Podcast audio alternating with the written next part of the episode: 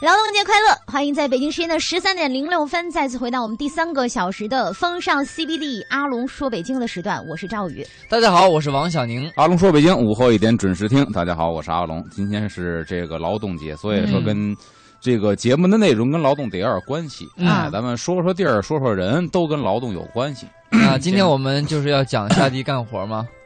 不是劳动，咱们讲的比你那个比庸你俗上一个时段呢，稍微文化味儿稍微厚重一点儿。啊哎，我们讲我们讲什 么？要吃哪儿了互？相所以大跑家的一定得听下一这个时段，那个时段听着啊 他全记是住哈哈上一乐，上上一时段就过去最了哎后都说了，他说不啊用听下一时段，是 吧最喜哈哈欢一这乐就俩。过去，有人还不乐。但是 我记这仇嗯时段基 本上呃都是大家那个怎么说呢？呃，知道那么一二，略知一二，嗯但是咱深说这个事儿。今天我们就来听这一二啊嗯哎，对，我嗯不讲那一二，我讲那七八。啊，你知道吗好嘞，因为这个地儿呢，我可以说所有人都应该去过，就我也是去太过庙、嗯劳动人民文化宫。哎，那么劳动节怎么能不说这关于劳动有关的地方呢？嗯，对吧？所以今天呢，就应该说劳动人民文化宫。等一下，我想问个问题，太庙跟就是劳动人民文化宫哎。就是劳动人民文化宫对啊啊，，它的地址是一样的，它不是拍婚纱的地方吗？拍婚纱也有去那儿拍的。现在太庙呢也开始收钱，可以在那儿拍婚纱了。嗯，哦啊，，包括一些大型的活动、大型的歌剧，在太庙门前这个空场上都举行过演出嗯，啊。啊。对，太庙有这种业务那这个劳动人民文化宫是就是在于太庙那个店里面办公啊？啊、劳动人民文化宫没有什么办公地点啊，我哦们解释一下，它就像一个劳，就说白了，以前很多的工人俱乐部，嗯，啊，工人俱乐部不是办公地点，是工人们业余文化生活的一个去处。啊，那好啊，这明白打个了吧乒乓球，打个打个桥牌什么的啊，那里边还下个象真。棋有，比如太庙的最后一层大殿里边还真有，比如说嗯一些个当时我去的什么跆拳道啊，啊，一些个这个青少年儿童在里边的对一些个活动场所还都有嗯，哦啊嗯。你也可以去，这也是跟那个说白了，就跟那个健身俱乐部一样，差不多哦，对吧？嗯你要去买课，然后跟老师去学嗯那挺 好，啊，这种。包括以前还有跳交谊舞的，嗯我听说那个时候是不收钱的，是吗就？是大家促进感情嘛， 嗯为这个大龄男女青年解决这个婚姻问题，啊为创造各机单会位哈搞一搞这个交谊舞，嗯也曾经有过这种过往。哎，我是会跳交谊舞的，那你怎么都不知道你这什地儿呢？么都会跳我，真的慢三快四，我真的都会是点儿吧？嗯你，有什么不会的 吗？除了节目我嗯都会， 对。除了业务我基本都还行哎。 这太庙呢，本身是明清两代皇上祭祖的这么一个祖庙，嗯嗯它是一九二四年开放的，所以说并嗯不是新中国成立之后开放的。一九二四年等于清朝倒台之后，嗯，它就已经开放了。新中国成立之后，才改名叫劳动人民文化宫啊啊。嗯，这个名字呢，还是这个当时的政协委员，北京市政协委员啊，不是是零二年政协委员提出来说，嗯劳动人民文化宫呢，这名字是毛主席给题写的，嗯挂在南门了。嗯说为了体现这个太庙的历史，嗯咱是不是应该把太庙的牌匾再挂出来？嗯，以所以西北门呢，就现在挨着午门这个门，嗯又挂了太庙，啊嗯就是让国际友人知道这个地方曾经的历史到底是什么样的。嗯，那现在我们去正门看的话，就是太庙的正门，紧挨着天安门东边，对，嗯它的上面一块横匾写的是“劳动人民文化宫”，嗯这是毛主席的这个题词。嗯，嗯对然，后旁边呢有一块石匾嗯是镶在墙里边的，嗯写的文保单位太庙。啊哎，这是他以前的过往。嗯而且呢，他门前有条道，就容易被别人忽略，啊，就是我们说的金水桥，很容易被忽略。嗯因为天安门前几个金水桥，天安门前五个嘛，你看看， 这是第三回说了，还是记不住。呃，上次你说是那个天安门几个门洞？呃五个嘛，天安门五个门洞，那五个金水桥，嗯，还有呢，还有两边各有一个藏起来了，那是午门那个俩左掖门、右掖门，嗯，还有两个呢。天安门旁边是两个什么公园？呃，一个中山公园嘛，还有一个还有一个就是太庙啊，哦，就是太庙啊，太庙和中山公园门前各有一个金水桥啊，嗯所以说天安门前七座金水桥，只不过这两座离那五座比较远，啊，有一定距离，很多人就忽略了这两座金水桥。嗯它门前是一条金水桥通往太庙的。啊，哎真的嗯这个当时他建这个太庙的时候呢，他也是按照这个前朝后寝左祖右舍嗯，啊，的这个形制建立的太庙嗯啊。那么左祖呢，就是皇上坐在金銮宝殿，嗯左祖他的左手边嗯那就是这个东边儿，嗯就是咱现在太庙，就是祭祖的地方。嗯右社呢，就是社稷坛，中山公园的五色土社稷坛，嗯左祖右社的一规制，哦，等于它也是在永乐十八年建成的，嗯就是跟它其实跟紫禁城是同一套系统。哎，你说到这儿，我有一个问嗯题哈，咱们今天会说到这个吗？就说太庙，很多人都说它比紫禁城还要神秘。呃，太庙比紫禁城很神神秘秘，是因为它是祭祀的地方。嗯，紫禁城是给活人住的，太庙是给祖宗们的牌位住的，嗯所以说在这个气氛上略显神秘一些。嗯包括这个这个中山公园社稷坛嗯，它也比较神秘，那也是一个祭祀的地方，一个是祭祖，一个是祭祀这个地神，嗯啊哦，因为所以这个这原因啊，对，所以它嗯比较神秘，而且它里边大量植树这个树种都是苍松碎柏这一类的，对，说好像有一棵柏树还是朱 棣种种的，是吗？对对对，啊，因为它本身是跟这儿是一套系统的。嗯，所以哦它跟紫禁城的完工年代是一样的，都是永乐嗯十八年、嗯啊建，成这个太庙。后来经过历代的修缮，比如说明朝的时候，弘治皇帝、嗯，加了第三层大殿，形成了我们现在看到的这个太庙三大殿。嗯，所以你看，太庙有三大殿，然后呢，紫禁城也有三大殿，哦，基本属于是对应的一个形制。而且太庙的建筑是非常之宏伟的，嗯我们走在长安街上。你夸就能看见天安门城楼子的后身儿嗯斜后方、一个大色一个大个儿的黄色屋顶，嗯，就是太庙的一个正殿的屋顶、前殿的屋顶，哦对所以它非常宏伟。那个嗯房顶已经能在长安街上透过对红墙，已经凸起出来了。是，就说明这个跟就是皇帝这个最高的级别的这规制还是已经接近了。呃，很很接近了。嗯嗯，太庙占地面积十四万平方米，三重大殿，三道围墙。那解放之后呢，是毛主席的指示，周总理的批示，嗯然后这个地方改成了劳动人民文化宫，嗯，形成咱现在说的这个。 让工人们是以前啊，让工人们嗯在这儿休闲娱乐、哎增长文化的这么一个好场所。嗯现在就是等于是面对所有的老百姓开放的这么一个人民公园了。啊，嗯，哎，这是太庙的这个来历，它是五零年嗯正式开放，正好是今天五零年的五月一号，有纪念日啊，劳动人民呃这个劳动节的时候，劳动人民文化宫开放。六十五周 年，哎，嗯开算放术纪真好，呃六十五周年这开放纪念日就是今天了。没错儿。嗯所以说到太庙呢，咱不能不讲的三大殿啊，啊，很有意思。这三大殿呢，咱先说这个前殿。这好前殿呢，因为是明清各有不同的用处，嗯嗯，咱们就拿这个清朝来说，嗯这个前殿呢，呃，明朝是摆放这个皇帝皇后牌位的这么一个殿，前边呢有供桌，上边是摆着贡品。嗯然后等到清朝的时候呢，这个是临时的祭祀场所。嗯就换句话说呢，一般牌位是不放在前殿。啊，那么比如说到了谁的忌日了，该祭祀这个皇帝，请出来对请请出出来来。那么这前殿是一个正殿，嗯啊把这个牌位临时陈设在这儿，进行大的一个祭祀典礼。 嗯祭祀完之后呢，还要把这个牌位给挪回去，嗯然后等到这个这个这个呃东西两个配殿，嗯现在也能看到、东西俩配殿呢，一般来说是什么呢？一个是这个非常有威望的皇亲国戚，一个是嗯对于国家有重大贡献的功臣。哦，你之前嗯说过，说这个大臣们也有机会进太庙，有机会，比如说张廷玉、嗯，张大人。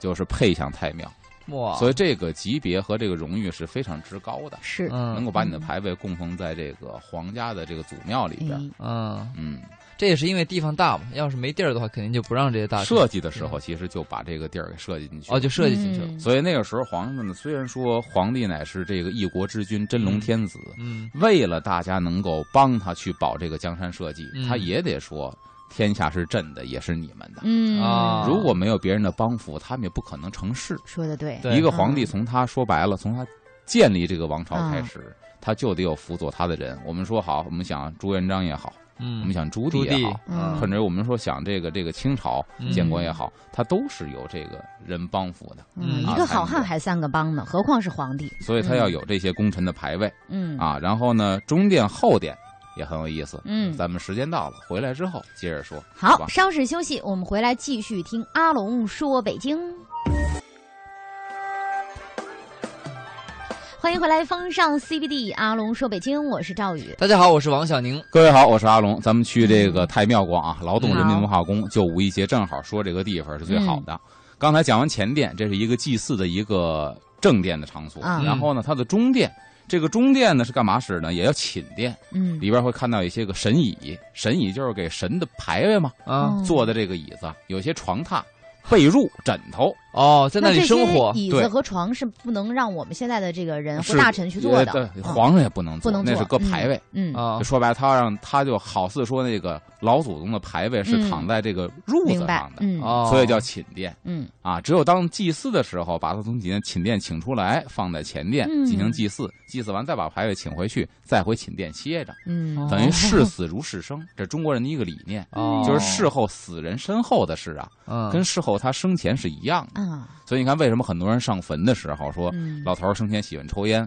给插根烟嗯；喜欢喝酒，倒三杯酒，嗯就是视死如是生嗯，按照他生前所有的这些遗程来，才算是孝顺。就是孝顺不光是生前，中国人认为一直往下，嗯这全叫孝祖祖辈辈现在啊都有烧烧， iPhone 六的，啊一有一年烧一代的，都有进化的。哎嗯，这是寝殿。然后呢，这寝殿是同堂议事，啊一个大殿，这是同嗯堂议事呢，就小隔断间儿、小夹间儿，哦每个隔断间儿里是自己的那个那个。就是每个每个牌位是按照不同的顺序，一二三，三四五六七八，按时间顺序来。这几位皇帝，啊嗯说白了，皇上们住的是胶囊公寓，啊，嗯明白了，就是嗯对对对，它单身公寓，它是一梯多户，对是，吧？嗯样板间，哎，嗯这是中殿，后殿呢是挑庙，这个是弘治年间嗯建的，比前殿和中殿呢晚了大概七十多年。嗯嗯啊叫什么庙挑挑庙 一个哪个士部旁，嗯一个赵，哦一赵两赵的赵。嗯 OK，它呢是干嘛的呢？它是在清朝的时候里边供奉的是追认先皇的。因为咱们一说清朝第一皇帝谁呀、 嗯咱们承认的是顺治，嗯啊对但是呢，入关之前还有天命天聪，嗯就是努尔哈赤、皇太极。啊但是那个时候呢，这边这大明朝和这个李自成这还是闹呢，还不算你定鼎中原，啊啊你，定鼎中原是顺治，对对吧？啊就包括说这个这个这个，呃呃，对对对，我忘了，这个定鼎中原是顺治。然后呢，可是人家当政之后，就要把自己的祖上再追封两个。哦，哦那么往上倒追封的两辈那儿些倒的说，嗯那我们这个起家不是从我顺治开始的，我上面还有努尔哈赤、皇太极呢。啊，那么这些个牌位是供在啊这个嗯哦，缥庙，就是哦后殿里边。就是追认的追封的啊，。对，那包那你说那个 中间那个殿呢，是就是说正经八百的呃，正就是正咱们说这个正史上我们现在承认的，说你嗯在北京定都了，嗯啊你称皇上了，是从这儿开始。啊所以你看这个康熙王朝里边，看那个顺治要出家，嗯跪在他们家祖庙，我也不知道那个是奉先殿呢，还是说太庙啊嗯，他也没交代清楚。啊反正呢，后来这个那个那个那个那个大玉儿啊嗯就是在嘴边上了，老太太皇太后孝庄啊孝庄就劝他啊说：“你不嗯要出家。”但那个时候你看，他是顺治啊，啊他入关之后第一个皇帝。嗯那他的祖庙里供谁呢？我一看，哦，供的就是努尔哈赤、皇太极，还有多尔衮，哦就，说明他在上面其实还有。那这个庙就有点像后院的意思啊，很清静啊，适合老头们下下棋啊，喝喝茶。下棋我这想都象哈，是都已君经王的失祖去了先，嗯对哎，但我我记得明朝的时候，好像是太庙唯一破过一个先例，有一个嗯皇帝、嗯嗯，朱厚熜，嘉靖，嘉靖皇帝，嗯，他是什么？他是从他的应该是哥哥的手中嘛，对，呃，得到的皇位。嗯然后呢，他又他就是不顾祖制，打破一切，哈，就是我行我素，嗯我就是最有个性的，我就是我要把我的爹爹，我是一个孝顺的孩爹子爹，我要放在太庙里 面。嗯最后据说这个事儿还办成了，是吗？嗯，因为他追认皇考这个事儿什么呢？他的爹不是皇上，对，所以他要追认皇考。当嗯他、嗯呃顺利的拿下了皇位之后，当然嗯前面肯定要忍气吞声。对，嗯当拿下皇位之后，就来一个大变脸儿。嗯，哎，我要追认我的皇考，就是我亲生父亲。嗯哎那么我就不可能让我让我哥哥成为我的上一辈，我的这个上皇，嗯嗯，所以就开始跟大臣们闹得不亦乐乎，嗯所以他就靠改组织，嗯嗯这一组织改了很多，包括祭祀的组织，包括这个进太庙的组织嗯，包括说这个辈分的组织，他全都给推翻了，嗯嗯，然后他自己干了这么一件事儿，对我只知道说他当时把这个事儿竟然是干成了。哦嗯，我们知道，可能古代有些大臣啊，他是嗯非常讲究组织的。你要是皇帝不按这个组织走，他可能去拿头撞柱子去。嗯但是他竟然给办成了。但后来我想知道的是，他改的这些东西是沿袭下来的，还是后来被下一辈儿的皇帝又给又又推改？翻了，没有改没有回去了，嗯呢，他的他有的是沿袭了，有的没沿袭，比如说天地日月的分际，这是他改的沿，袭了啊，嗯这个，个沿袭了。嗯，那再后来，比如说我继承的不是我哥的皇位了，嗯，就没有必要沿袭这个了。对，而且当时大臣们也是极力反对，他是真打死了十好几个大臣，嗯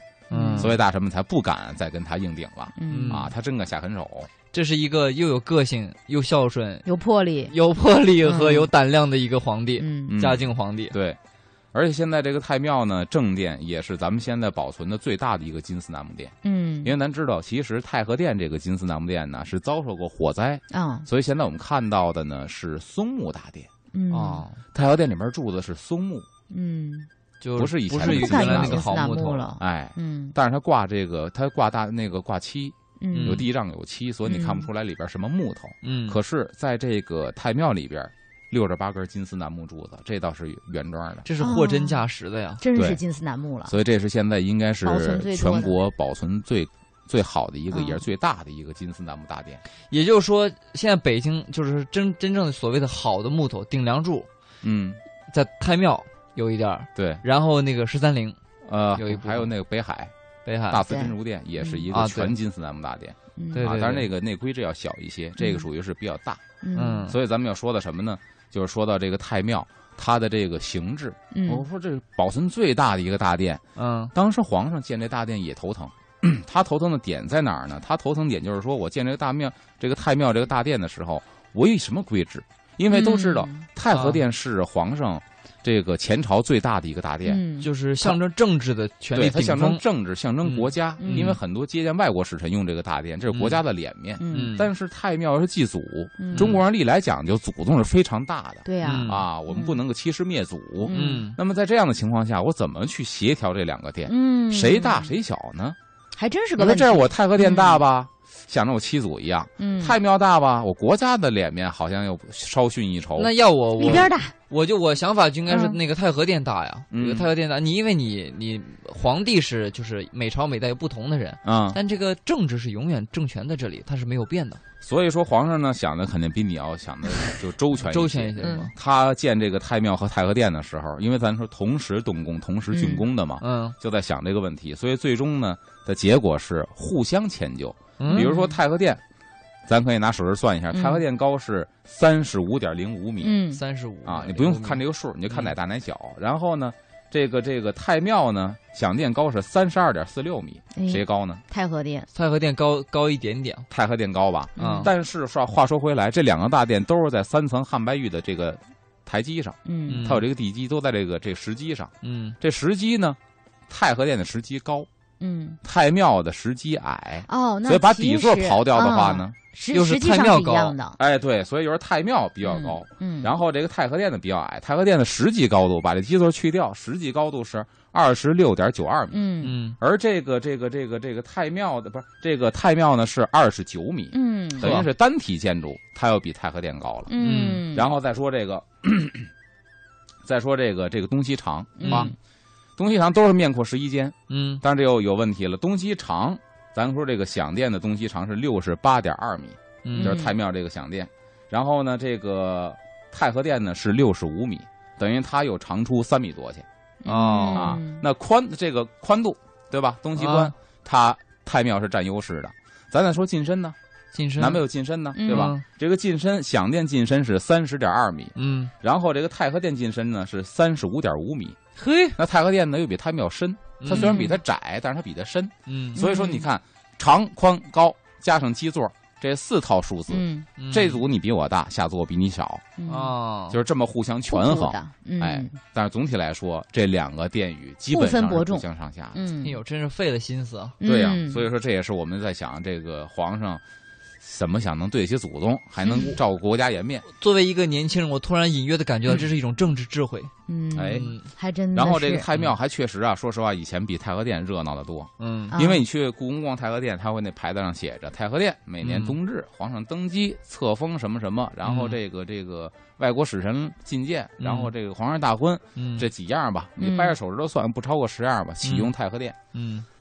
但是太庙就不一样了，啊，它是什么时候用？小宁拿手指头算一下啊嗯，啊他什么时候用这太庙祭祖？然后每年，你想啊，每每年咱嗯按按清朝来说，每年四月初一，四月初一，然后呢七月初一、七月初一，七月十五七、月十五，七月十一七月十一，啊，这是每年要干的。嗯去那儿祭祖的。然后呢，皇上的生辰，咱算明朝皇上十二例，嗯，咱说把那关外皇上天命天通加上十二例，那生辰就十二个生辰呢，哇，对吧？一年就十二个生辰，嗯每个皇上生辰不一样，对，那那就加那十十二。六个了，加十二十六个，对，然后清明节，清明节十七个，哎，然后逝去皇上的这个死去的那一天，又十二个皇上死的天不一样啊，嗯，还得加十二。手不够使了，脚啊嗯剩脚，，十七二十九，哎，所以说呢，每个四季的这个首月，嗯，四季首月都要去。四季呢，就是四个首月，就是再加四，哇，嗯，你再加上多少？二十九三十三，三十三，所以说，基本上你看，三十三回祭祀，哎呦，还真的是用的次数比太和殿一年三十十三回啊，那肯定比这太和殿要热啊多闹。很多。这还挺玄妙，三十三啊这个数字三在十这三个。又怎么了？在就是嗯周周易当中哈，它嗯它也是一个就是什么呀？很高级的一个数字。阿龙，你说对吗？三十三这个数字三三十三啊，啊，这个数字其实还在没说完呢。岁末还有一总结性的祭祀，就三十四了。哦哦，就 比哎，比这个最神秘的数字还要再多一。然后你接着算啊，刚才我还说有我大喘气，接着算，后边还有。 哎，就是呢喘的， 给我害的，你知道吗？ 这个皇家的婚丧要去哦告祭太庙，再加多少？三十四加二，三十六三十六，对，啊，对吧？然后呢，这个新皇登基，嗯，新王登基，再加十，再加，这不就是不不能算十二了，应该算十，是吧？啊？咱再说皇上登基亲政，然后那个册封，册封太子，然后这个这个20征战，如果有大的这个征战，是我们国家取产这个取得胜利了，算呢，算正吧加呢，五基十本个上就算不过来 了啊，啊，因为小你一看百吧，征战真胜利假的这种事情，嗯不是每朝每代都有玩，有的朝代可能几次，有的皇上当政就没有大型的战争，对吧嗯啊？？对，所以加起来那可能就几十回呀。哎啊我咱想所以问最少的时候起码三十回以上，嗯对吧？嗯嗯，哎，我有一问题哈，嫁娶为什么要告祭太庙呢？因为他是给你家祖宗祭祖嘛。祭祖，一个是给你家祖哦宗明白了昭告祖宗呢嗯，给昭你告家祖宗续香嗯火明了。白嗯明白。小宁是南方人，他应该深有体会。南方人很多这个娶媳妇儿啊，嗯，呃，在娶媳妇儿之前，不是说光上双方家去见父母，啊这女方家到男方家见完父母啊，能能进男方家祠堂，对，这是承认你这儿媳妇儿了。是哦的这样啊，对，就是哎，北方好像没有这些规北矩吧，方有祠堂的太少了。对对对，南方的就说你们要那求边是这样女的方吗？一定要进祠堂，就不进祠堂不叫明媒嗯正有娶。有有跟对方打过招呼吗？呃，就是有什准么备 吗？对方哈老师进过祠堂 吗？有准备，他是什么你知 道吗？就是南方人认为啊，嗯你就是承认了，哪祖宗怕是承你认你的待媳妇儿客就是，摆酒，嗯嗯，都没有进祠堂重要。哦，这么重要，对，就你家里嗯嗯穷的叮儿响的，就叮当响，就是一嗯分钱嗯没有，没有任何的酒席。只要你这个穷媳妇，比如哪怕战乱流落流离失所，嗯，只要你曾经进进过这家男方家的祠堂，后来这个男方家如果再重新发家致富、再起家的、再嗯永远回承来的认话你，，你都是正你房还是正方正正式，啊，这么重要。就这么重要。嗯嗯，嗯那抓紧时间哈、办个这个程序很重要。嗯嗯，这看看个时间我们看时间要休要休息一下了， 让我让我再回忆一下这个祠让堂的嗯哎王事浩儿宁好好做做准备哈，这嗯环节很重要。李健超越，一会儿回来。 好，欢迎回来，风尚 CBD，阿龙说北京，我是赵宇。大家好，我是王小宁。各位好，我是阿龙。刚才咱们说了这个五一劳动节的特别节目呢，说了太庙、劳动人民文化宫。嗯哎，说完之后，大家可以去逛一逛，因为那开的时间挺晚的，嗯我记得晚上能到七九八点钟钟吧。嗯，反正我这九点钟出来过，嗯票价也不贵，两块钱的票价啊。哦，尤其这个夏天啊，这个天热的时候去那儿逛一逛，确实温度比较低，嗯里哦边松树柏树比较多，而且空场很大，嗯那个呃挺凉爽的。嗯，那说完太庙呢，后边咱们说两个人，刚刚才说了，哎咱今天逛逛地儿，说说人。好，这个人大家要太熟了，劳动节咱肯定说劳模嗯啊，说到这劳模个北京的劳模，第一个能想到的。是李素丽吗？再往前， 再往前哎倒，再往往前啊倒，都去我过只王认府识井儿，王府井儿四那儿，王府井儿大街上唯一的立了一个人的铜像，就是他。除了那些什么拉车的、到那左些一边了民俗的啊，嗯，石是传真祥人的，不是什么石张传炳贵。张炳贵，对，王府井儿大街唯一的嗯立了一个铜像，嗯就是他嗯，啊。他是不是拿这个秤啊什么的？他是卖糖果的，一手抓，一抓准，一抓准，啊他一卖手嗯糖果的。哦，听说过，哎听说过。所以咱们介绍张炳贵先生。张炳贵同志呢，练的是一抓准，嗯一口清，一团火，这是嗯他啊三个一嗯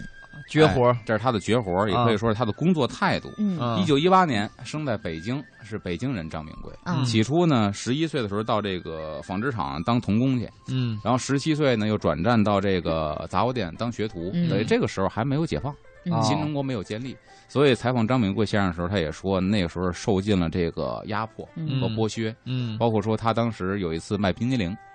哦啊，那时候就有冰淇有淋冰了激凌，嗯一个军阀来买冰激凌，啊嗯，结果就因为排队时间稍微长一点，嗯就挨一顿揍。所以那个时候劳动者非常的不受地尊位重，很低，嗯哦，嗯而且这个小学徒都不光受库克欺负，掌柜的一样欺负。对，对对，啊哎那会儿你除了卖东西，还得在后边儿嗯帮家里边儿伺候人对，啊，哟伺候这个这个这个师母师傅老板嘛娘，嗯啊，包括说这个家里有孩子，你还得当一个小保姆，嗯，对哎呀全然套后儿起来的这个端屎嗯端尿、倒对尿盆儿，全是学徒子干的事儿。嗯对，虽然说没那错会儿说解放之前，劳动人民是没有地位、不受尊重的。嗯真是那等到了五十年代呢，百货大楼即将开业，嗯开始筹备开业，就开始招人，也招这个营业员、售货嗯员，啊，就开始招。但是那时候呢，招人有一个条件，什么条件啊？就是学历吗？年龄条件。那会儿学历都不高，啊，嗯劳动人民基本上文化都不是很高，嗯嗯，但是有一腔热情。嗯哎那时候要什么呢？二十五岁以下哦，的营业员、售货员，但这个时候他已经三十六了，严重超龄了嗯。张炳贵都三十六了，超十一岁了，嗯但是因为他在解放前干过那么多的职业，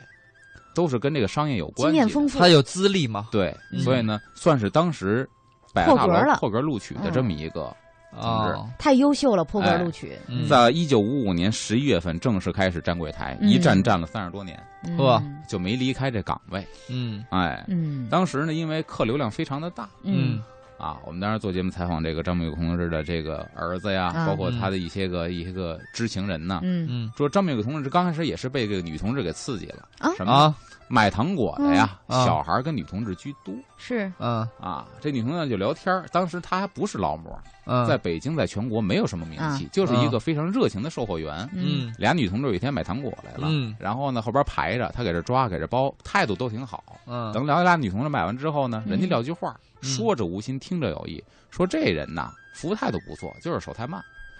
嗯这一下就刺激到他了嗯然后他说那我能不能把我这工作效率给提高呢？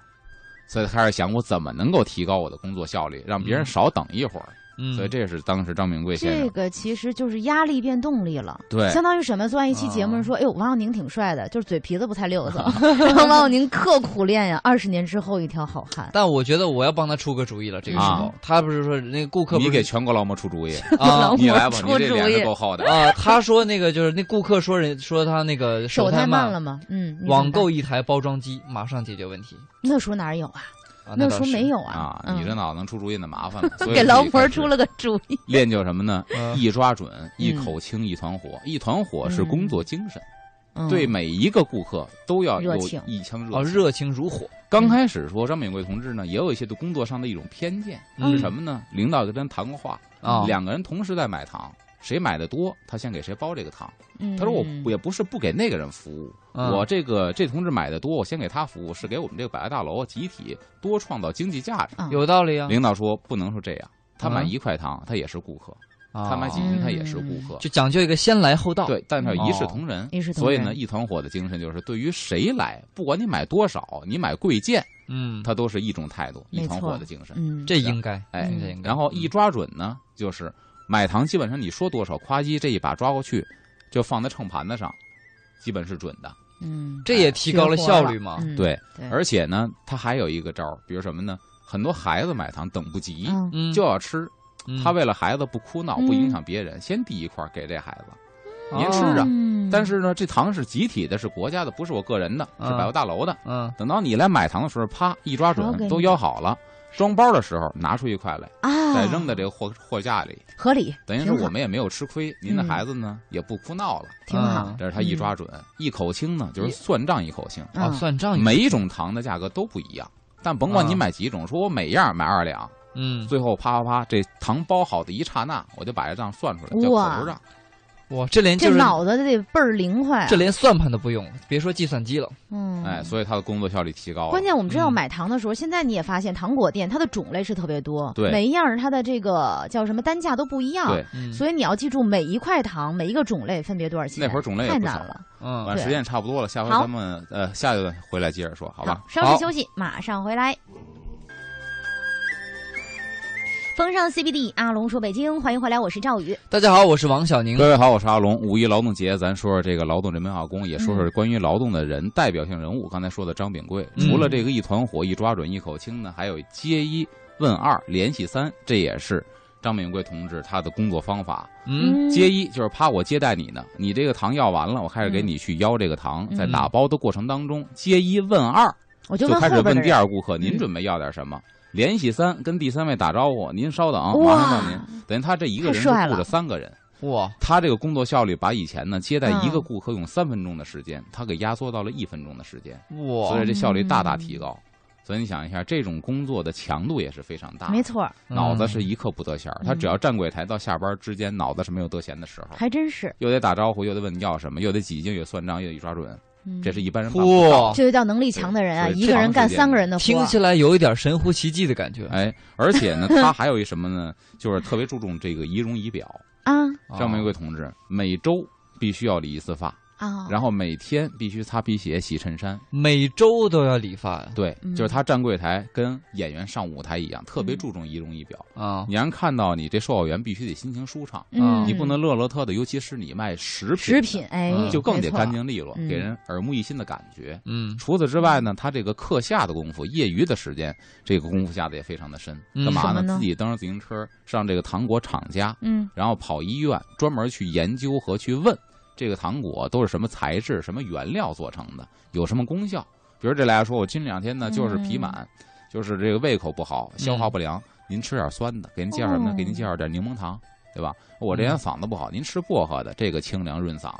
就是他会根据你身体的不同需求，包括年龄的不同需求，他主动给你介绍你买哪种糖比较好，呵，啊这就是长期在工厂和医院学出来的。太全面了，所以这是张明贵同志。嗯，到老了退休的时候，嗯快退休之前，实在体力也不行了。嗯他的徒弟们、晚辈们呢，小售货员年轻的就说嗯说上班的时候呢是三步三步并作一步走，嗯雷厉风行；嗯下班的时候是一步当成三步迈，嗯一下班这人就不行了，嗯这一下就这体力也不行，因为岁数也大了。哦哎，嗯那么张炳贵同志呢，是一九五七年评为北京市劳动模范，嗯，然后呢，一九七八年被授予的是北京特级售货员的称号。呵，嗯到了七九年的时候，是国务院授予的全国劳动模范称号。当之无愧，可以说，对，这是嗯咱们无所无人不知、无人不晓的一个劳模没错张炳贵。嗯还有一个呢，刚才还对，还有一个外国的一个女士，也是一个这个这个国际友人，哦曾经在看张炳贵同志卖糖，就说这么一个事儿，说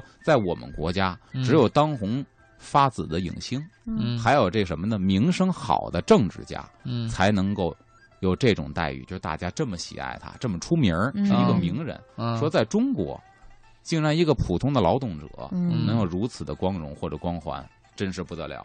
对，嗯这是很重要的，而所以且听了他的故事，我就就有一个启发，好像很不管多大多小的事儿，都是不经琢磨的。你要嗯真的下功夫，还真的能够就是做得很好。哎，嗯所以当时我呢采访一些老人儿，嗯跟张炳贵是同时期的，比张伟同志小点儿。嗯嗯，他们说那会儿啊，这个百货大楼一楼嗯糖果柜台挤满了人，这些人并不都是来买糖果的，他们来围相当观一部的分，对，不是来买糖的。嗯比如说这个演小品的李文启先生，啊嗯就说我们那会儿就是没有钱买糖，嗯但是呢，周末休息没事儿干，去那儿看他工作享是受一种享受，还以此真为是享受。哦曾经最火的时候，就把这玻璃柜台啊嗯压碎过，啊，这哇事儿知道太多围观对对打了对压碎，都趴那儿给压碎就想了，看看他到底是怎么工作的。嗯，哦，你想想，工作技能到一定水平是一种艺术的享受了，已经。是的，哎，咱下边说这位呢，应该也是无人不知、无人不晓，啊石川祥同志，嗯石川祥，陶粪工人。对，嗯石川祥呢，不是北京人，是生于山东德州的一个贫困的农民家庭。嗯啊嗯然后十四岁逃荒到了北京，刚开始在宣武门外、嗯私人粪场子，在那儿当小土的，等于是给粪霸干活。嗯哦解放前有粪霸，对，咱们嗯说这过一，片儿嗯，这个大粪都不池子许逃都是我的，嗯嗯，因为它粪是能卖钱的，啊嗯对吧？它是一个肥料，嗯，所以当时给粪霸干，一干就干了二十年，嗯也是受尽了剥削、盘剥。嗯然后解放之后呢，当家做主人了，嗯在这个一九五二年进了哪儿呢？崇文区的清洁队。啊嗯所以说，这个每年如果大家去龙潭湖逛庙会的话，嗯龙潭湖有一个展厅，大概在龙潭湖的西南西南那个小门那儿嗯附近有一个展厅，进去之后，那里边就有石川祥同志的生平展。哎哦哎，所以他是崇文区的这个劳一名模，清洁工人。嗯，嗯，他的口号什么呢？叫“宁肯一人脏，换来万户净小学语文课本看到哦对过，吧还所以记你得看。嗯”。，张敏贵同志是三个一，一疼我，一嗯一一抓准，一口一口嗯情，嗯这是宁肯一人脏，换来万家净。哎，嗯，石原同志呢，他还有一个很有很有几个有几个有意思的故事。嗯嗯首先，第一个，他在这个陶大粪清洁厕所的时候，曾经捡过一个孩子，哦，行过善，嗯也是一个弃婴，就那个嗯年代就有弃婴，把嗯孩子啊扔在厕所，嗯但是这孩子没有死，啊，石传阳同志就把他给救起来了，啊送到福利院，嗯，然后由福利院养这个抚养长大成人，嗯，给他起了一名字叫石解放，因为你也不知道孩子叫什么。嗯啊，所以石传祥同志捡的呢，就叫石解放啊，啊，纪念这个当下这个好的社会，让孩子能够活下来。嗯啊，后来呢，这个谁扔的呢？是一个中国的一个姑娘生完这孩子扔到这儿，然后呢去了美国，哦，嗯啊嗯因为种种难言之隐跑到美国。但是呢，后来这位在美国定居的小姐混得不错，啊，就想回国认亲，啊，哎，就认下这门事情了。在万分感谢石春祥同志的同时啊呢，嗯因为他混得不错，嗯当时投了一百万，投到了北京环保事业。嚯咱，石春祥同志当年的一个善举，给这促环成保了事这业个哈拉来了一笔款项。嗯哎呦，这真的是，这是一个对吧大的公益项目了。嗯哎，而且这个还有比较著名的，像一九五九年，啊，嗯当时呢，石原同志被评为了全国的劳动模范。嗯那么，当然在北京召开群英会，咱们都知道，十月二十六号，嗯一个非常著名的照片，刘少奇同志嗯，和石川祥同志手握着手拍的一张黑白照片。嗯，小学语文课本也哦对有那段嗯话大家也知道、嗯啊，革命分工不同，没有高低贵贱。哎我当国家主席是为人民服务，你掏粪也是同人样为人民服民服务。务，这对是嗯刘少奇同志当时大概是就跟这么、嗯，这么跟石原同志说的。那也是很光荣啊，哎，嗯嗯，而且比这还光荣什么呢？一九六六年，嗯当时国庆观礼，嗯，请到石川祥。嗯哎呦国，庆观礼的时候呢，这个石川祥同志作为北京市观礼团的副团长，受到毛主席的接见，嗯据说还在中南海住过。给接到哇，中这南海级别住够。过高的哈，哎嗯参加这个观礼，当时在这个招待宴会上，嗯周总理还亲自走到这个石原祥对对边上对，还给嗯石原祥同志敬酒，嗯，就很像一个国家主席、一个国家总理对一个普通劳动人民的敬重。嗯，嗯，就说明这个国家对劳动人民的态度，尊哎重，，嗯当时呢，还有就是文革时期呢，这个石原同志也被诬陷过，诬陷为公贼嗯。后来这个事情是谁知道了呢？是毛主席知道了，嗯就惊动毛主席了，说怎么能够这样呢？当时毛主席知道这事儿，就下了这个指示，嗯说一定要在政治上给石原平反，并且给接回北京。嗯等于这事儿也惊动过毛主席。哦，对，今天劳动节咱们讲了这个劳动人民文化宫，一个地儿嗯也说了两个人，劳模张炳贵同志、石川祥同志。嗯哎，以后这种故事的话，我们到每个五火红的五月哈，嗯热火朝天的劳动的场景的时候呢，都能够想起。对今天也感谢阿龙给我们带来了这样的一期节目。对看看时间呢，今天的风尚 CBD 节目时间差不多了，呃，非常感谢各位的收听，同时我们也要继续再地次祝大家劳动节快乐，劳动节快乐，啊欢迎后面的两位主持人啊、这个向坤还和有我王们的通王通带来律动工体北。今天我们的风尚 CBD 就是这样了，我们礼拜六早上再见了，拜拜。拜拜。